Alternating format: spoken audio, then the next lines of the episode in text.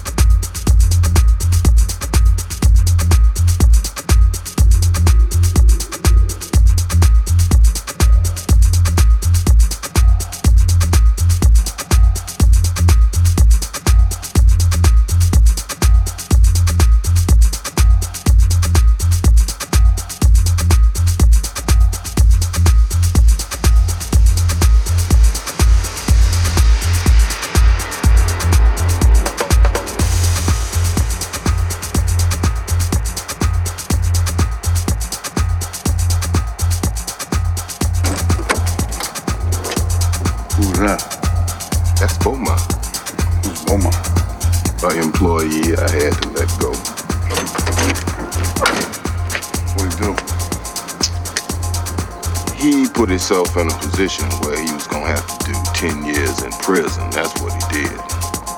If you know Beaumont, you know ain't no goddamn way he can do 10 years.